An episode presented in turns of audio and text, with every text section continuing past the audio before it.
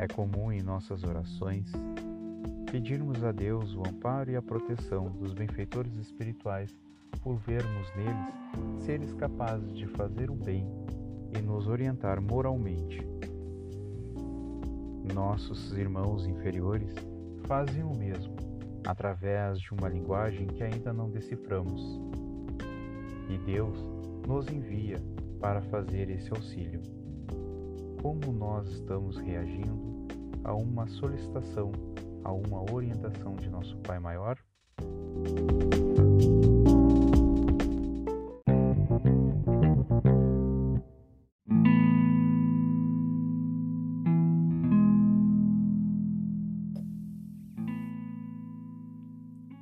Teatro Quanto caboclo iludido no esforço de ovacionar, quanto tempo em vão perdido, mas amanhã, sem ruído, Dona Morte vai chegar. Vejam vocês, minha gente, que teatro original. Dentro dele, quem não sente o poder da nossa mente, nossa cultura ideal? Quanta buzina que soa Quantos carros em ação, vejam só quanta pessoa, gente rica e gente à toa, hoje é dia de função. Que moderna arquitetura, colunatas no jardim, decoração, escultura, redes com pintura de uma beleza sem fim. Brilha a riqueza excessiva, luz solar em profusão, muita música festiva e criança que se esquiva circulando no saguão. Mas em meio ao vozereio, rápido surge um senhor, em pleno palco vazio, silêncio quase sombrio no recinto encantador. A exibição que se espera, afinal vai começar. O povo que se aglomera, olha o ator de cara austera, ele agora vai falar. Surgirão flores e cenas, arte e ciência também, montagens grandes, pequenas, bons episódios que apenas falem da força do bem? Nada disso. Ai, nossos calos, escutem, todos vão ver, nem gritos e nem abalos. É a grande briga de galos, de matar ou de morrer.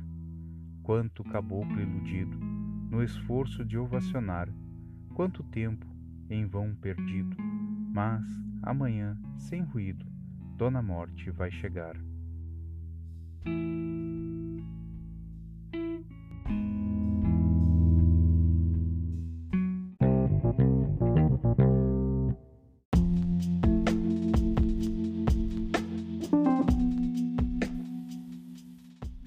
Poesia de Lulu Parola Aloísio Lopes Pereira de Carvalho, no livro Antologia dos Imortais, escrito por Francisco Cândido Xavier. Devotado jornalista e poeta de humor fino e original, manteve-se de 1891 a 1919 uma sessão diária de versos humorísticos no Jornal de Notícias de Salvador, intitulada Cantando e Rindo assinando-a Lulu Parola, pseudônimo literário com que se popularizou.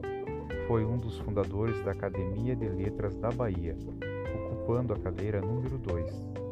Deputado estadual, redator de A Tarde, de 1925 até o dia de sua desencarnação.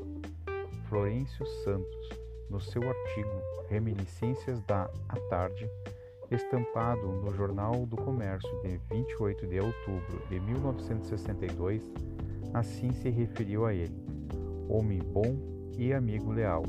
Era Luísio um chefe de família exemplar, desprovido de bens materiais, foi um nababo da inteligência e do idealismo.